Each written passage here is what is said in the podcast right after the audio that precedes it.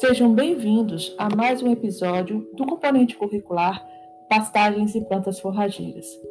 Hoje iremos falar um pouquinho sobre as características é, das espécies forrageiras e como escolhê-las.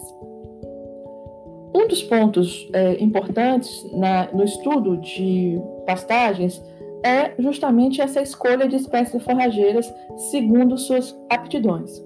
Lembrando que o sucesso da exploração pecuária tem como ponto básico a adequada formação de pastagens.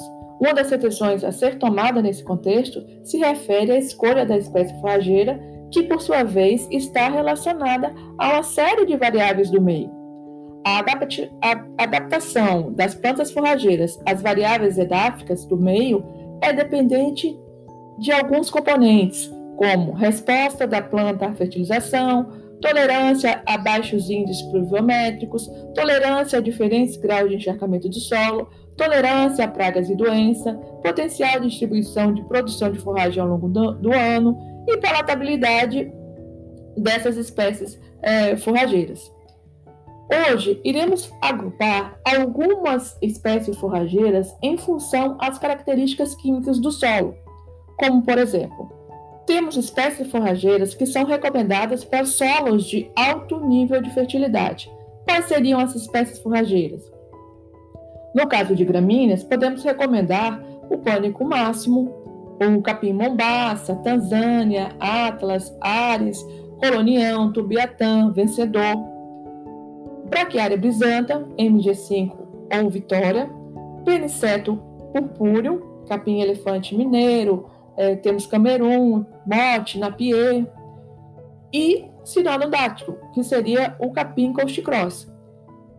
No caso de leguminosas, as leguminosas adaptadas, a solos com alto nível de fertilidade seriam a medicato sativa, vulgarmente conhecido como alfafa, é, a cultivar crioula, mais especificamente. Para solos com nível médio de fertilidade, nós recomendamos braquiárias ou gramíneas que sejam braquiárias brisantas, braquiárias é, cultivares como marandu, MG5, MG4, posisienses, Iperrínea ronfa, pânico máximo, Ares e Atlas como cultivares, e algumas leguminosas, como a leucena leucocefala, é, soja perene, centrocema, amendoim forrageiro. Já solos com baixo nível de fertilidade, as recomendações de gramíneas seriam Andropolo gaianos, Brachiaria decumbis, Brachiaria midícula e Cetaria ancepens. Já para leguminosas, as mais recomendadas nessas condições de solos de baixa fertilidade, podemos citar Mineirão, Centrocema e Galáxias.